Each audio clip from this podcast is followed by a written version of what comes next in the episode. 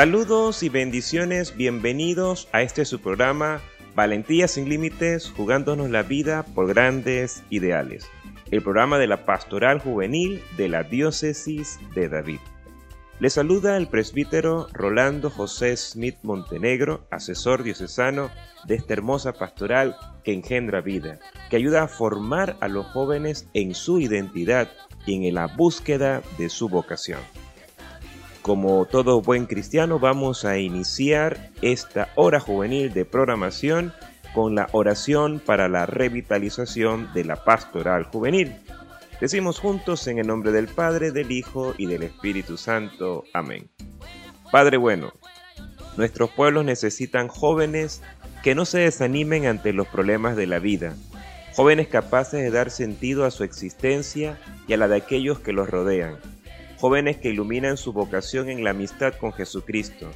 Queremos una pastoral juvenil que unida a tu Hijo abra nuevos horizontes para quienes lo buscan, para dar respuesta a las interrogantes de nuestro tiempo. Deseamos escuchar tu palabra, que ella nos incendie el corazón y nos lance a conquistar nuevos ambientes, compartiendo con otros tu vida y la nuestra. Por ello, como los discípulos de Maús le decimos a tu Hijo, Quédate con nosotros, que tu espíritu presente en nuestras comunidades juveniles las vivifique, y vivificados podamos dar vida. Que María, la joven de Nazaret, mujer llena del Espíritu Santo, nos acompañe en nuestro caminar para revitalizar la pastoral juvenil. Amén. En el nombre del Padre, del Hijo y del Espíritu Santo. Amén. Escuchemos ahora lo que la palabra de Dios nos dice para este día. El Evangelio es según San Mateo capítulo 25 versículos del 14 al 30. En aquel tiempo dijo Jesús a sus discípulos esta parábola.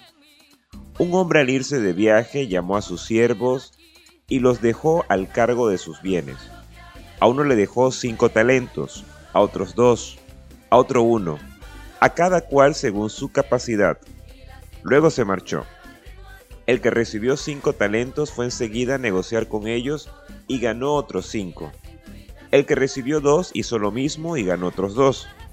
En cambio, el que recibió uno fue a hacer un hoyo en la tierra y escondió el dinero de su señor.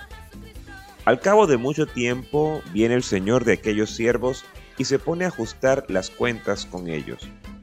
Se acercó el que había recibido cinco talentos y le presentó otros cinco, diciendo, Señor, cinco talentos me dejaste, mira, he ganado otros cinco. Su señor le dijo, Bien, siervo bueno y fiel, como has sido fiel en lo poco, te daré un cargo importante. Entra en el gozo de tu señor. Se acercó luego el que había recibido dos talentos y dijo, Señor, dos talentos me dejaste, mira, he ganado otros dos. Su señor le dijo, Bien, siervo bueno y fiel.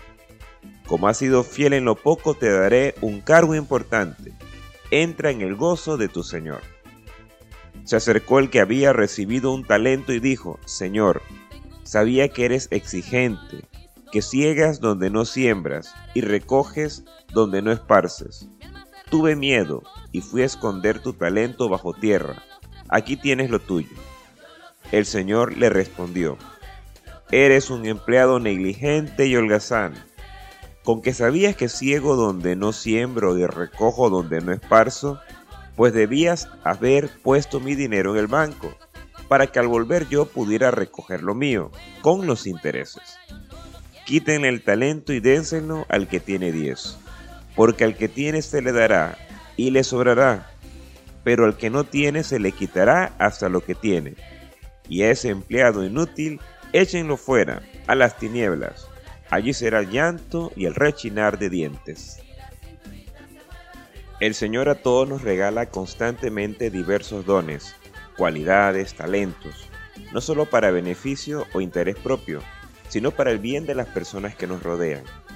Los talentos no son un derecho.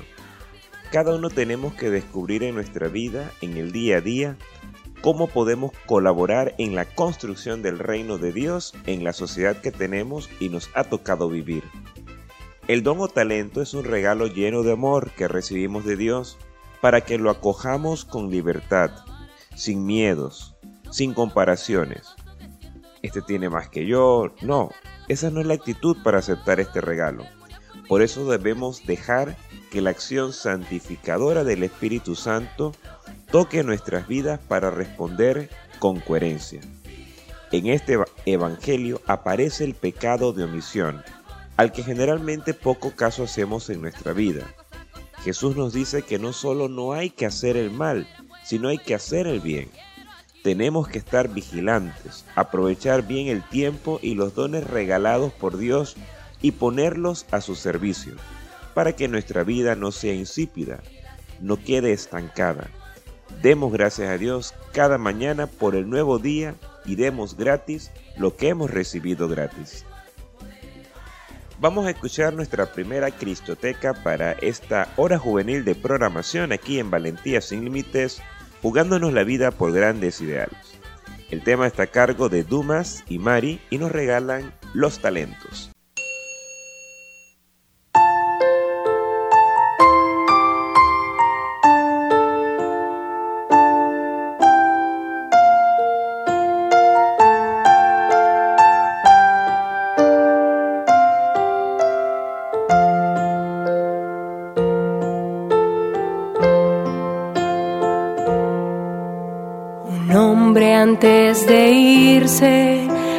Tres siervos llamó y a estos repartió talentos para usar.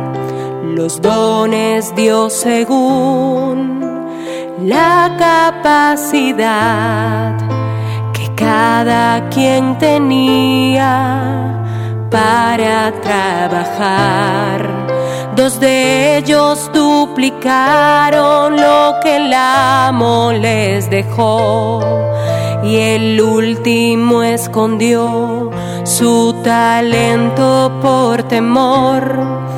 El dueño a su regreso las cuentas exigió y a cada quien le dio según lo que sembró.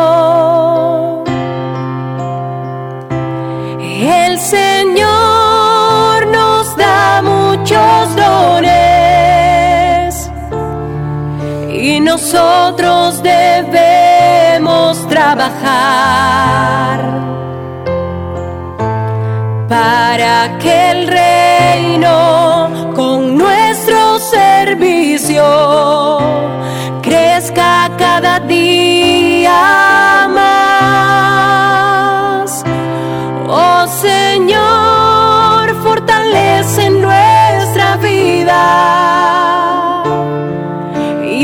no nos dé miedo arriesgar todo lo que somos y cuánto tenemos, todo para hacer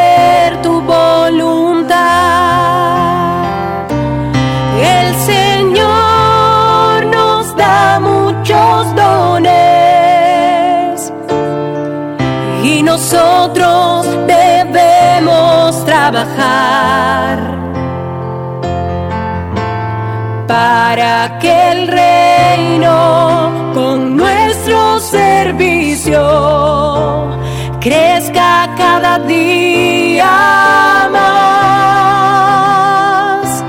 Oh Señor, fortalece nuestra vida que no nos dé miedo arriesgar. Todo lo que somos y cuánto tenemos, todo para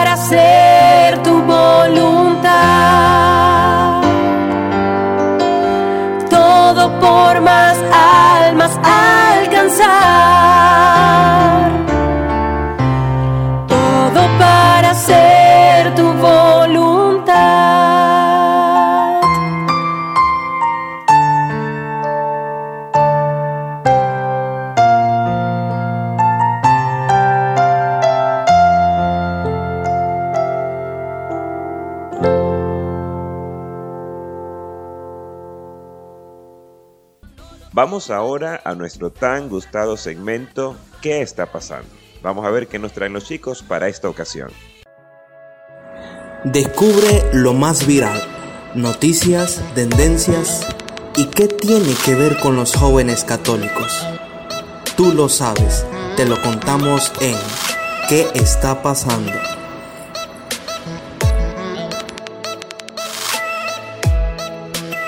Hola amigos y amigas, es un gusto poder compartir en este momento qué está pasando. Una de las preguntas que nos ha surgido es cuáles son los principales impactos sociales las cuales sufre la población a base de la minería. En los últimos años pues ha dado mucho que hablar y se ha manejado de distintas formas en, en los distintos países. Vamos a ver la, la, situación de Panamá, pero también en el contexto de otros países de, de la región. Eh, pues el, impacto que tiene sobre la población, la minería es, es, muy grande, ¿no? Porque aunque los proyectos se desarrollan en áreas rurales, generalmente hay población que está alrededor de esos proyectos y eh, los despojos, eh, los residuos que quedan de la minería, eh, quedan por muchos años, ¿no? La, las empresas tienen eh, concesiones de 20 años, 30 años, ellas se van, pero eh, los residuos quedan por mucho, mucho tiempo más y eso lo están sufriendo hoy nuestros hermanos en la provincia de Coclé, en Veraguas, en Los Santos, eh, hay proyectos activos en, en, Colón y hay la posibilidad de otros proyectos también en otras provincias. Entonces sí es un, una situación que, que, impacta. Nuestros hermanos indígenas han sido muy, muy conscientes de eso y porque ellos tienen una como visión mucho más apegada a la, a la tierra y al territorio y ellos saben que cualquier situación eh, foránea, adversa, distinta, ellos les afecta su, su, propio estilo de vida y por eso eh, hay una voz, una sola voz de parte de, nuestros hermanos indígenas para oponerse a este tipo de, proyectos. Yo sé que hace unas semanas varias asociaciones de la iglesia inclusive estuvieron suscribiendo un, un documento eh, en el que rechazaban todas estas acciones que se habían dado recientemente entre el gobierno y las concesiones mineras y la participación de muchos de nosotros fue mínima. Entonces, si, si no estamos próximos a estas áreas, eh, ya que eh, sirves desde, desde, un aporte sociológico, ¿por qué nosotros, al estar tan distantes como sociedad, no nos involucramos y no nos hacemos parte de ese, de ese llamado que de pronto, como bien decía, sí lo hace una comunidad indígena que en su cosmovisión eh, depende totalmente de, la naturaleza, ¿no? Sí, es un, es un tema que tiene que ver con, primero con información, luego con identidad, identidad o apego al, territorio, a la nación, al país, a la sociedad a la que pertenecemos. Y eh, luego por también otras preocupaciones que tienen la, las personas, las la familias, ¿no? En este momento que estamos en, en, crisis, ustedes saben que cuando hay crisis muchas veces se aprovechan los, los más astutos. ¿no? En esta situación de crisis las personas están por buscar eh, cómo alimentarse, cómo tener un, un, trabajo más fijo, cómo recuperar su trabajo, ya que muchos quedaron con los empleos eh, cesantes. En este sentido hay, aprovechamiento de, de, algunas personas que conocen cómo se trabaja este tema y eh, implementan leyes, implementan acuerdos que van en contra de, del beneficio nacional. Entonces la iglesia, ustedes saben, que en el día 2 de julio los obispos, a través del comunicado de la Asamblea eh, Nacional de los Obispos, eh, uno de los temas que ellos expusieron al final de la carta fue la preocupación por el tema minero. Todos, eh, no sé si ustedes recuerdan, bueno, ustedes no habían nacido, ustedes son jovencitos, pero desde la, la de época del 70, la iglesia estuvo muy involucrada, e incluso salió una, una carta pastoral en el año 79 contra el proyecto minero de, de, aquí de Cerro Colorado, que es aquí, de lo tenemos aquí cerquitita sobre la comarca. Y eso se ha tratado de, de re, re, reanimar nuevamente con los años, allá por la, los años 10, 11. Ustedes también, eh, ahí sí deben acordarse, ¿verdad? Que el movimiento indígena se trancó la, la vía interamericana porque entre en uno de los proyectos que se estaban aprobando, una de las leyes era la de la explotación minera nuevamente sobre Cerro Colorado. Y Cerro Colorado hay una parte que está en la comarca y los, los indígenas Nove Buglé, ellos tienen una identidad muy fuerte con su territorio y por eso se eh, pusieron todos a, una sola voz contra ese proyecto. En, en, la ciudad de Panamá sí han habido protestas en, los últimos, en las últimas semanas Eh, sin embargo, aquí en, la provincia de Chiriquí es, es muy leve el movimiento porque a veces sentimos que esa realidad está fuera de nosotros. Sin embargo, estaba haciendo consultas sobre todos los proyectos de concesiones eh, que hay en Panamá. Ya eh, hay solicitudes y hay concesiones ya en explotación y tenemos más de un tercio del territorio de Panamá ya concesionado para lo que es minería metálica, minería, que implica oro, cobre, plata, incluso manganeso, ¿no? Eh, me imagino que eso produce riqueza. por un lado, el problema de la, del desconocimiento, por otro lado, el tema, las otras preocupaciones que hay. Además de eso, yo quiero aquí eh, enfatizar que la, la, explotación minera tiene eh, que pagar algunos impuestos en los países. Y ese es un tema muy interesante aquí en Panamá. Estuve investigando una, un reportaje que hizo uno de los periódicos hace un par de semanas atrás, donde ellos investigan cuánto pagan las empresas mineras a los demás países en América Latina. Entonces, hay una relación interesante. Por ejemplo, México es el país donde más impuestos se le cobra a las mineras, que es 44.6% de todo lo que es el, el, impuesto sobre la producción eh, de, los, de estos productos. Está también Perú, Canadá, sobre 40%, está Chile, Argentina, Brasil sobre entre 30 y 39%. Adivinen ustedes cuánto paga en Panamá, 2%. Para mí es el, tema más importante. Alguien se está beneficiando porque esas empresas, yo estoy seguro, no, no tengo la, la, evidencia, pero yo estoy seguro que esas empresas pagan comisiones o, o no sé cómo le llaman, coimas a los personeros de los distintos gobiernos por debajo de la mesa para que ellos paguen esa cantidad tan irrisoria de impuestos al país.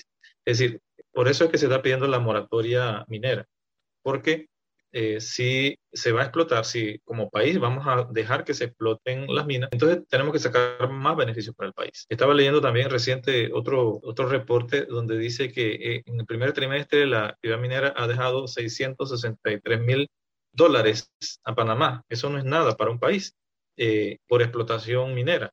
Entonces, eh, estamos hablando de que casi le estamos regalando el oro, la plata y los minerales a, estas empresas que vienen a hacer su, gran negocio aquí en Panamá. Y es que a veces no vemos el daño que se le hacen a las personas oriundas del lugar o propias del lugar. Eh, estuve escuchando de un posible desalojo en las áreas de Donoso, eh, no sé si me podría confirmar esto, pero de una u otra manera afecta directamente a nuestros campesinos y de una u otra manera es el único medio que tienen para subsistir, o sea, no conocen otra manera para, para realizarse, para proveerse de recursos, de alimentos. Entonces, tenemos que también nosotros pensar un poco, pensar mucho en estas personas que, que viven de la tierra, que viven de la agricultura, que viven de la ganadería, que viven del trabajo en esa área. Entonces, los beneficios sociales que pide también la ley, si no me equivoco, son irrisorios en comparación a la utilidad bruta que ellos obtienen de la venta de estos recursos. Entonces, en esa área, enfocándose en esa parte humana de nuestros compatriotas, de nuestros panameños que se encuentran en esos lugares, si nos puede ampliar un poco más. Sí, el tema de, del derecho que tienen las personas de, vivir eh, con salud y, en armonía con el ambiente, pues ese es un derecho humano. El, tema también es que nosotros, los habitantes de un territorio, tenemos derecho sobre el, suelo, ¿verdad? la propiedad del, suelo, pero no tenemos derecho sobre el subsuelo ni sobre lo que está por encima de la casa. ¿verdad? Yo no sé cuántos metros hacia arriba ya, ya no tenemos derecho a, hacer nada menos que, que pidamos un permiso de, construcción de un edificio, que, queremos levantar nuestra casa más de tres pisos, eh, hay que pedir un permiso para eso. Eh, entonces, el, individuo, los, los, habitantes, no tenemos derecho sobre lo que está debajo. Y por eso los indígenas de la comarca, eh, aunque ellos tenían autonomía en su territorio, el gobierno nacional concedió estos permisos para empresas que, que fueran a explotar la, minería en, el subsuelo. Entonces, la población tiene que ir más allá, más allá de lo que la ley permite, en este sentido, para, garantizar el derecho a vivir en un mundo sano. Es cierto que eh, eh, esas empresas contratan con el Estado hectáreas, miles de hectáreas, eh, y, y, dentro de esas hectáreas hay personas viviendo. Entonces no se toma en consideración por parte del Estado ni por parte de la empresa un plan de eh, traslado o un plan de, em, de se puede decir, de, recuperación de, la tierra de, donde viven las personas, un lugar que sea más o menos similar donde vivían antes, ¿no? Si, si los van a cambiar de lugar, entonces deben ofrecerle un lugar seguro donde ellos puedan continuar la vida. Si es eso, está, en conflicto con el derecho a la vivienda, con el derecho a, la tranquilidad que tienen todas las personas, ¿no? Entonces, en, ese sentido también nosotros como, como ciudadanos y como cristianos también tenemos que levantar nuestra voz, nuestra voz de protesta, ¿no? Y eh, siempre eh, educar y concienciar, ¿no? Monseñor Lacunza en una de las asambleas nos decía siempre, el rol de la Comisión de Justicia y Paz, más que ir a la calle, es educar, informar a la gente, ¿no? Entonces, en ese propósito es que nosotros realizamos nuestro proyecto de educación ciudadana, de, fortalecimiento de liderazgo, de llevar información lo más posible a las personas para que las personas tomen las decisiones que haya que tomar. A mí me, me resulta bastante curioso el hecho de que nuestro país vecino, Costa Rica, hace aproximadamente, si no me equivoco, 11 años, declaró en su territorio una moratoria minera. Entonces, un país con muchos años más como, república, con mayor extensión y que no cuenta con un canal que le genere ingresos. Nuestro país es más pequeño, cuenta con el canal que tiene ingresos y tenemos la necesidad de explotar nuestras tierras eh, en minería. Ahí es, ese es el detalle, como dice Cantinfla, ¿no? Eh, tenemos mucha riqueza. Nosotros, por ejemplo, este gobierno prometió eh, activar lo que era el turismo. El turismo es una fuente de riqueza. los costarricenses, ese es uno de los, de los rubros más importantes. Ellos apostaron por el turismo en vez de, de la minería y de, todos estos proyectos de extractivistas y han, han sobrevivido y, son uno de los países con más alto crecimiento y desarrollo en la región. ¿no? Sin embargo, nosotros con muchas otras riquezas eh, no, no, se están utilizando bien. ¿Por eh, qué? Porque hay mucha, mucho interés eh, político, privado, de, empresas que están eh, enriqueciéndose a costa de, esa riqueza, ¿no? Entonces, yo creo que por ahí es donde tenemos nosotros que, también eh, hacer la fuerza, la presión, ¿no? Si hay grupos que están pidiendo la moratoria minera aquí en Panamá, y, y, yo creo, yo estoy de acuerdo con eso, pero tenemos también que desenmascarar quiénes son los que están detrás de esos negocios. ¿no? Sabemos que hay, hay familias, hay grupos económicos poderosos aquí en Panamá que son dueños de televisoras, que son dueños de medios de comunicación, que son dueños de bancos, que son dueños de comercio, que son dueños de, eh, empresas de aviación, pero esas personas son intocables. Entonces, eh, necesitamos como fortalecer el, tejido social para que poco a poco vayamos haciendo contrapeso a esos intereses económicos que son muy fuertes aquí en Panamá.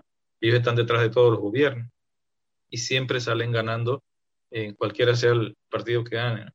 Trabajo ambiental es un trabajo de procesos, no es un trabajo de, una actividad o de otra. Entonces, eh, eh, crear conciencia en los niños implica también una responsabilidad de las familias. Las familias, por ejemplo, desde el hábito del consumo, desde el hábito de em, qué es lo que nosotros consumimos más. Si nosotros vamos más al supermercado o vamos más al mercado donde hay productos nuestros. En el supermercado sabemos que encontramos productos de todo el mundo. En el mercado encontramos productos de nuestros campesinos. Entonces estamos acostumbrados a, lo más fácil, a comprar comida enlatada, comida incluso ya precocida, etcétera, porque es más rápido, porque es más fácil de hacer, porque no nos da trabajo, no tenemos que pelar nada. Entonces, eh, eso parte de, cambiar esos hábitos, como decía el Papa en la, encíclica Laudato Si, tenemos que, que, cambiar en el fondo nuestra manera de, nuestro estilo de vida. Y ese estilo de vida es un trabajo en conjunto de, los padres, junto con los hijos, con los maestros, con los líderes en la iglesia. Eh, es un trabajo que, debemos hacer poco a poco. No es solamente una materia en una, una escuela, sino que tenemos que ir mucho más allá. Por ejemplo, yo practico siempre en, en, en el terrenito poquito que tengo aquí en la casa, siempre estoy cultivando. Estoy cultivando, ahorita tengo eh, por ejemplo, estoy inventando con una planta que se llama saril, no sé si ustedes la conocen, que es, se hace la, una chicha que, muy famosa que le llaman chicha de Jamaica, ¿no? Es una, una, una semilla eh, rojovina, ¿no? Y, eh, he visto por la calle que en algunos lugares tenían sembrado, digo, yo también voy a, voy a sembrar. Y está bonito, ¿no? Ya para diciembre posible que, coseche, ¿no? Para la fiesta de fin de año. Entonces, tengo verduras, tengo eh, legumbres, tengo guisantes, todo lo que es culantro, ají, todo eso está alrededor de mi casa. Y eso no, no conlleva mucha tecnología. Entonces, tenemos que aprender con los hijos, eh, con los hermanos, con los vecinos, a intercambiar. Nosotros, por ejemplo, una vez tenía sobreproducción de culantro y yo no soy negociante, yo no, no soy de irme al mercado a vender eso. Entonces, ¿qué fue lo que yo hice? Me, hice pequeños rollitos de culantro y me puse ahí en la, eh, frente a mi casa hay un, parquecito donde llegan los vecinos con sus niños todos los días ahí a jugar y, todo lo que pasaba por ahí yo le daba su, su, rollito, ¿no?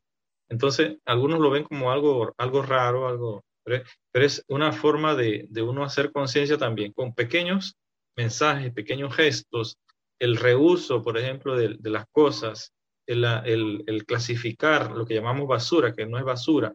Por ejemplo, todo lo que es orgánico, el desecho orgánico yo no lo pongo en el, en el tanque de la basura que se lleva al camión. Eso yo lo tengo en otro tanque y lo revuelvo con, con tierra y lo revuelvo con la, con la, la, la hierba seca y eso se convierte en fertilizante.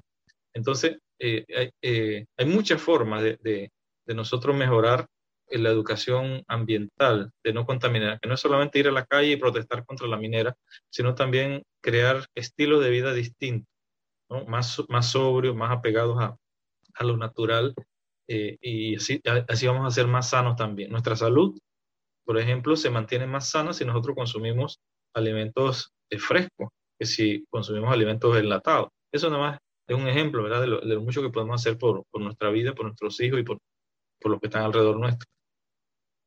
Ahora, en, en los grupos de iglesia, porque mencionabas que la educación ecológica y tal se, se, se espera que se brinde eh, con fervor en las escuelas y si era mínima, ahora con la virtualidad creo que es mucho menos lo que recibirán y la incidencia que ésta tendrá.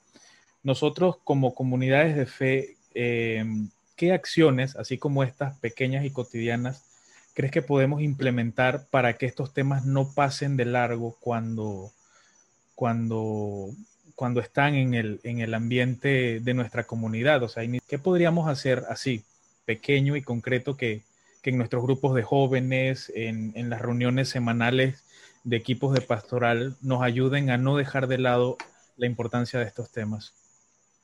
Bueno, eh, hablando del tema ambiental, ¿no? Eh, estamos enfocados en esto. Desde la iglesia, nosotros hay muchas cosas que podemos hacer. Por ejemplo, eh, cuando empezó la pandemia, una de las primeras cosas que yo traté de hacer fue esta concienciación a través de, de, las redes, ¿no? Yo sacaba fotos todos los días del, del culantro, del ají, del, del, eh, e incluso hasta tomate. Yo vivo en los algarrobos y se supone que el tomate es de por allá de Tierras Altas, pero yo coseché tomate aquí en la casa. He cosechado sandía, que es de por allá de Alange, de, de Tierras Calientes. He cosechado melones, he cosechado plátano, eh, ñame, todo eso eh, yo lo tengo, y maíz, incluso maíz, coseché aquí una vez en la casa en un pequeño espacio ahí, yo, yo unas matitas de maíz y, y hice mis, mis torrejitas de maíz, ¿no? Entonces, esas cositas individuales, yo no me quedaba con eso aquí en la familia sino que yo le tomaba fotos y hacía un, una publicación pequeña y, y la, pasaba por las redes sociales, se la compartía con mi grupo, de, del, estoy en varios grupos de la iglesia, de la universidad, de, del trabajo, etcétera, de la familia. Eh, ahora con, todo esto hemos hecho cientos de, grupos de toda clase, ¿no? Y esos son espacios donde podemos compartir. Pero además de eso, en, en, yendo un poquito más allá de la familia, eh, yo quiero contarles una pequeña experiencia de varios grupos que se están organizando en las parroquias vicentinas de, de eh, Tierras Alta, en Renacimiento sobre todo. Específicamente hay un grupo que se llama, o una, es una red de grupos productores que se llama Petrus. Y en cada comunidad hay un grupo con un nombre distinto de un apóstol. En, en, la comunidad donde yo nací se llama Tiago, de, de, Santiago, porque ese es el patrón que se celebra pues ahí todos los años. Entonces ese grupo está produciendo de manera colectiva y de manera individual. Entonces ellos van estableciendo unas reglas de, producción y de intercambio también. Eh, además de eso, se van asociando con redes de consumidores y con redes de comunicación y promoción de sus productos. Ellos hacen bolsas que eh, sacan al mercado o, la distribuyen de acuerdo a una, lista que tienen de, de, de, personas que necesitan o que les solicitan.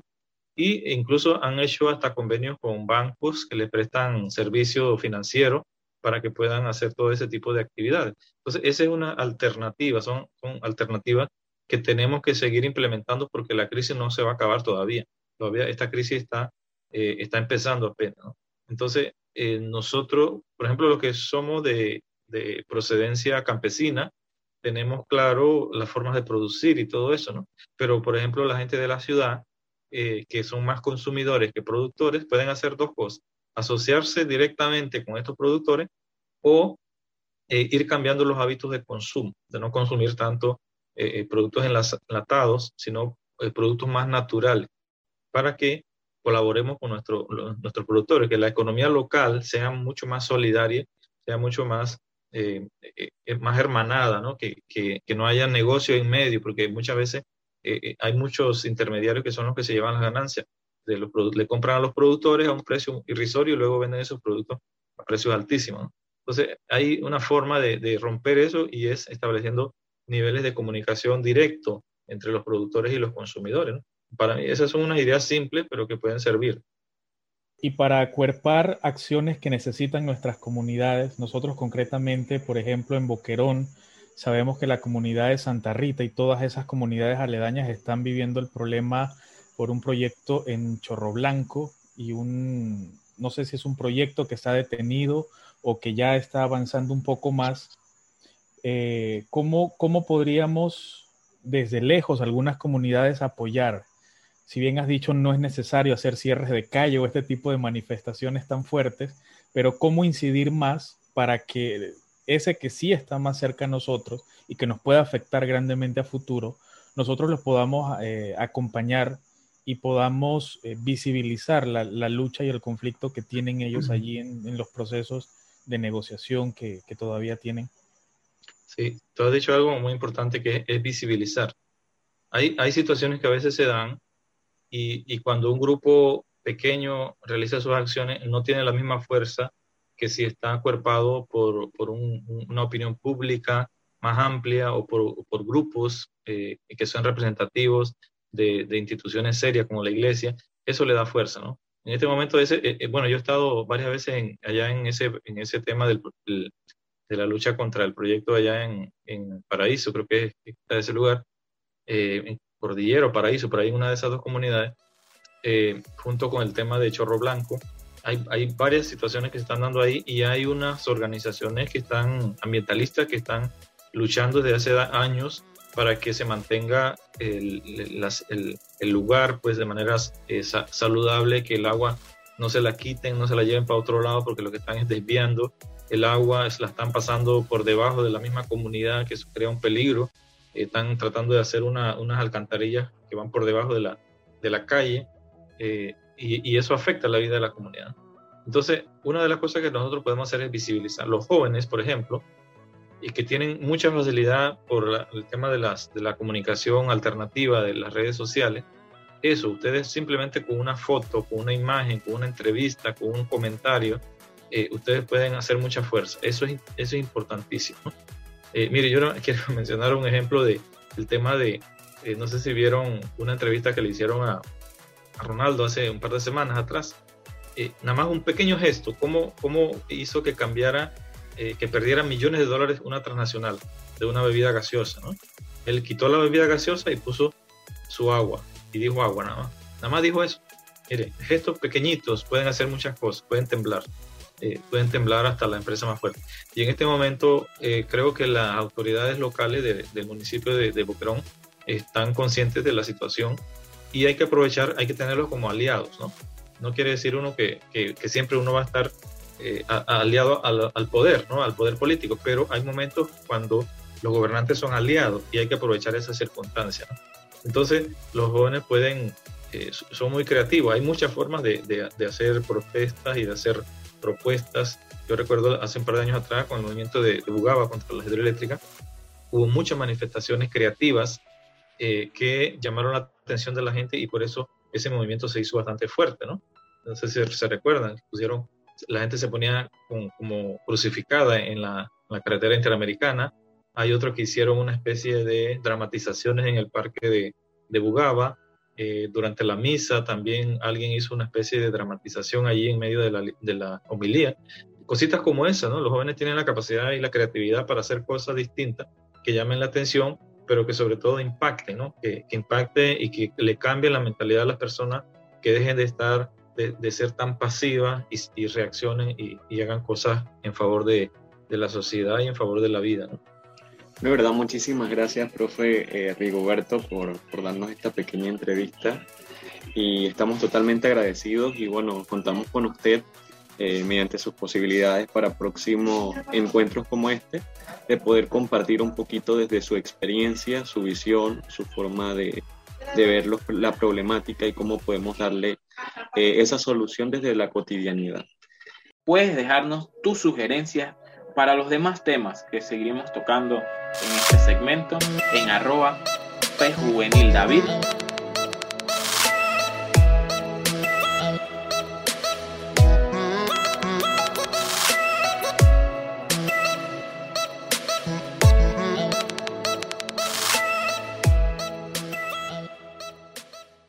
Gracias a toda la Comisión de Pastoral Juvenil de Comunicación por esta gran entrevista y conversación con Rigoberto Pití de la Comisión de Justicia y Paz acerca de los jóvenes, la minería y nuestra participación o aporte urgente en el cuidado de la casa común. Bienvenidos a este su segmento ¿Qué hacer? Como cada semana, dos jóvenes de nuestra querida diócesis de David nos acompañan para compartirnos las enseñanzas del DOCAT. Les adelanto que ella es de la zona 5 y él de la zona 2. Escuchemos de quiénes se trata. Hola, ¿qué tal? Mi nombre es Victoria Ortiz de la parroquia San José de Tolé, zona 5. Pertenezco al grupo juvenil Santa Rita de Casia y de estar aquí con ustedes. Hola hermanos? ¿Cómo están? Saludos cordiales. Un fraternal abrazo a todos. Para mí un gusto estar compartiendo con ustedes. Mi nombre es Richard Montenegro. Pertenezco a la zona 2. Soy de la parroquia San Juan Bosco, aquí en la barrera San José en Pedregal. Y pertenezco a la comunidad juvenil Juventud Don Bosco. Cada evento, pues compartiremos con ustedes ese mensaje que desde nuestro pensar juvenil queremos llevarle a ustedes acerca de lo que la doctrina social nos quiere ¿Para qué necesita el hombre a Dios cuando quiere la paz? Antes que una tarea dada a nosotros, los seres humanos, la paz es un atributo a Dios. El que quiere lograr la paz sin Dios olvida que no vivimos ya en el paraíso, sino que somos pecadores. Nuestra condición, caracterizada por la falta de paz, es una señal de que está dividida la unidad de Dios y la humildad. La historia de la humanidad está marcada por la violencia, las divisiones. Los seres humanos anhelan la paz que perdieron por el pecado y también anhelan en silencio a Dios.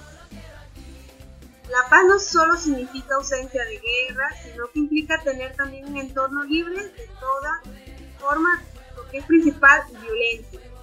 Hablar de paz implica encontrarse con aquello especialmente con la armonía. La armonía está perdida en nuestro interior, es decir, es el camino que debe llevarnos a respetar y aceptar, también a tolerar a los demás. La conquista de la paz y la felicidad está en el interior de cada persona.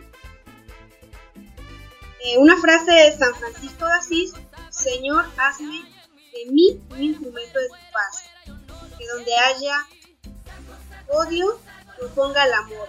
Donde hay error, yo ponga la verdad. Donde hay duda, yo ponga la fe. Donde hay desaparición, yo ponga la esperanza. Donde hay tinieblas, yo ponga la luz. Donde hay tristeza, yo ponga la alegría.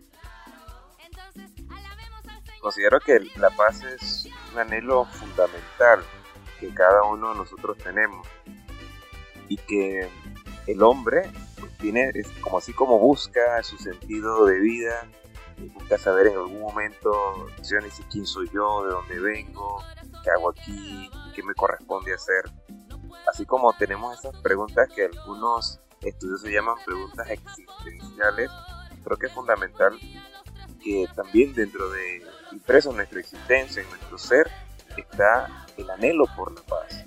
Reencontrarse con uno mismo, situarse en armonía para que pueda uno desenvolverse adecuadamente en todo lo que corresponde vivir. Porque aún en las situaciones más complicadas, tiene la interés de mantener la paz, la tranquilidad, pues puede salir a flote. Como cuando uno se está ahogando, lo primero que tiene que hacer es calmarse para poder ver qué es lo que va a hacer qué técnica puede emplear para ir poco a poco saliendo de la situación. Pero si no se desespera, pues se va atrás. Así que creo que es muy importante, como menciona Victoria, buscar ese clic con su propio interior, donde está Dios, que es paz. Qué interesante escuchar esa parte que, que nuestra hermana Victoria nos menciona, que la paz es un atributo de Dios, es un don que Él nos ha dado. Y aunado a esa frase que nos deja San Francisco de Asís, de ser instrumento de paz, lo debemos considerar como de esa parte de nosotros, de nuestro ser. O sea, nosotros como tal tenemos paz, irradiamos paz, ¿verdad? Y aunada al amor que tenemos por nuestros hermanos, debemos de llevar a cabo pues ese caminar de, de tranquilidad puesta en manos de Dios. Bueno, para mí, como tú dices, eh, debemos ser instrumento de paz. La paz siempre va a ir acompañado de amor, tolerancia, de verdad, de comprensión, de respeto. O sea, no es solamente la paz, sino un sinnúmero de cosas que se relacionan a la paz, que nos permiten ser nosotros mismos, vivir bien con nosotros mismos, estar bien, por decirlo así. Creo que si el mundo pusiera en práctica realmente los atributos que lleva la paz en un mundo súper diferente. Así es. Pues bien, siguiendo con esta línea del tema de la paz, hay otra pregunta muy interesante que nos dice, ¿qué tiene que ver Jesús con la paz? Y cito, Jesucristo es nuestra paz. Ya los profetas del Antiguo Testamento profetizaron la llegada de un Mesías poderoso. Y este Mesías, Cristo, traería la profundamente anhelada era de la paz.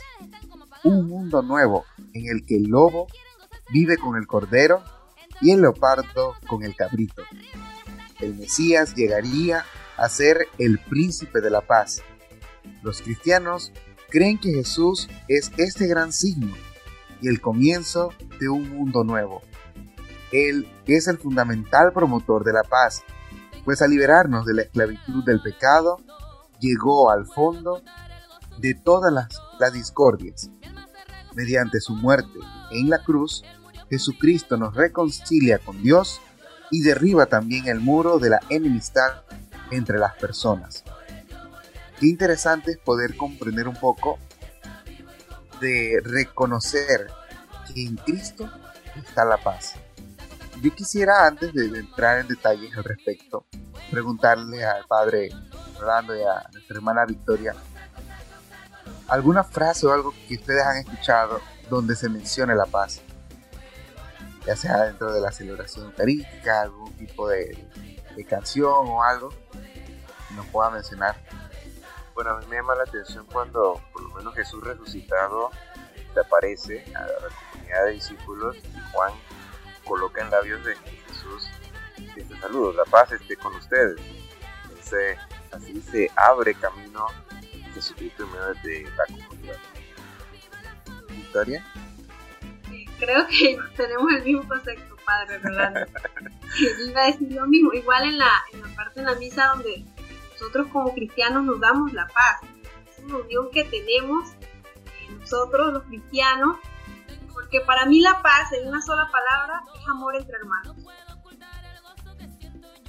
Así es, y aquí curioso pues esa parte, el padre que menciona Victoria, porque sí, de una forma u otra pues es como lo que dice la siguiente frase, cuando Jesús vino al mundo se proclamó la paz, al dejarlo nos la dejó en herencia.